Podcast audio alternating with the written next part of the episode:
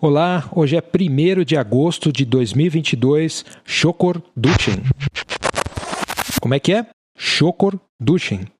É uma data comemorativa para os budistas. É o aniversário do dia em que o Buda histórico deu seu primeiro ensinamento há mais de 3 mil anos atrás. E, como se sabe, ele começou falando sobre sofrimento, que coincidentemente já era o assunto de hoje mesmo. Nossa cultura não nos prepara para lidar com o sofrimento.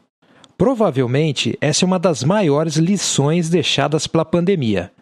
Na escola, eu, pelo menos, aprendi alguma matemática, a visão branca e europeia da história e até uns rudimentos de ciência.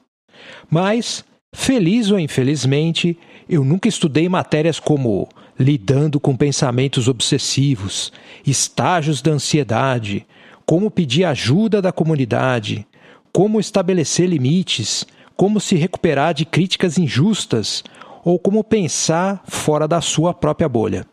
Perceba que eu disse feliz ou infelizmente. É que eu não sei ao certo se a nossa educação tecnicista, baseada na cultura do atropele, ou seja, atropelado, se ela seria capaz de sequer imaginar boas formas de falar sobre saúde mental. É capaz que uma educação baseada nessas coisas mais atrapalhasse do que ajudasse. Provavelmente a gente prefere delegar o gerenciamento do sofrimento para o mercado.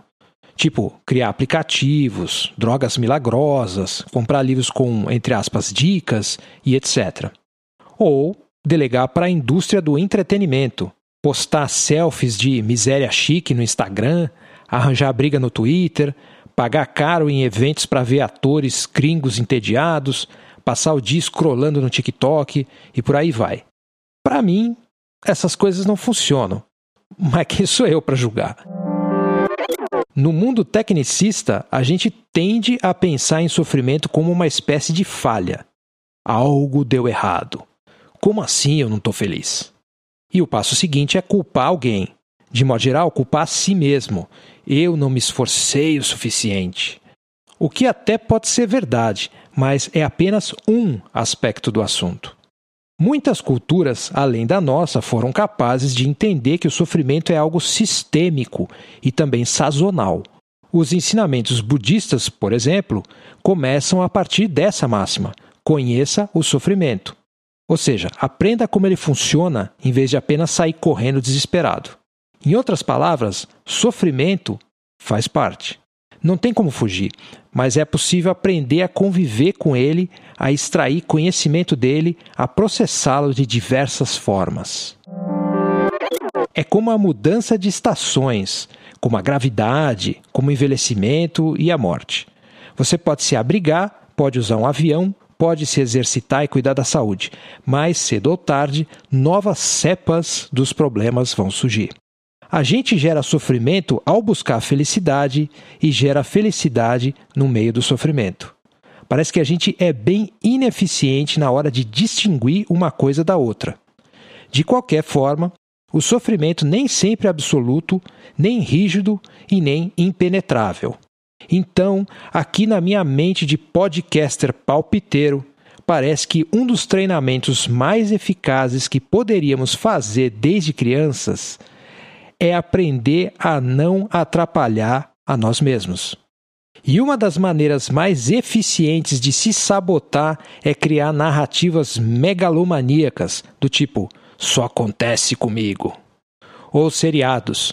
Hoje pisei num prego, meu carro pifou na semana passada, as pessoas me odeiam, minha família é um caos, meu emprego é um lixo e etc. Mas espera aí, cada coisa é uma coisa. É, quer dizer, ao mesmo tempo, todas elas se conectam, claro. Mas, ok, vamos chorar, beleza, ninguém aqui é feito de alumínio e com chip de última geração. Mas vamos por partes. Primeiro, conhecer o sofrimento. Essa é uma das mensagens do Chokorduchin. Por falar em sofrimento, sabe qual é o sofrimento dos produtores de conteúdo, não é?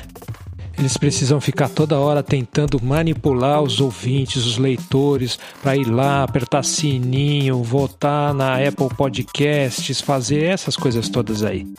Enfim, enfim, enfim, my brother Charlie, meu irmão de cor, se você quiser oferecer qualquer quantia para apoiar esse podcast, é só depositar na chave pix@eduf.me. E nesse site mesmo, eduf.me, você vai encontrar uma série de outras coisas, como a minha newsletter e também a transcrição disso que é dito aqui a cada episódio, certo? Então até o próximo, obrigado por ouvir e eu espero que você não sofra muito daqui até lá.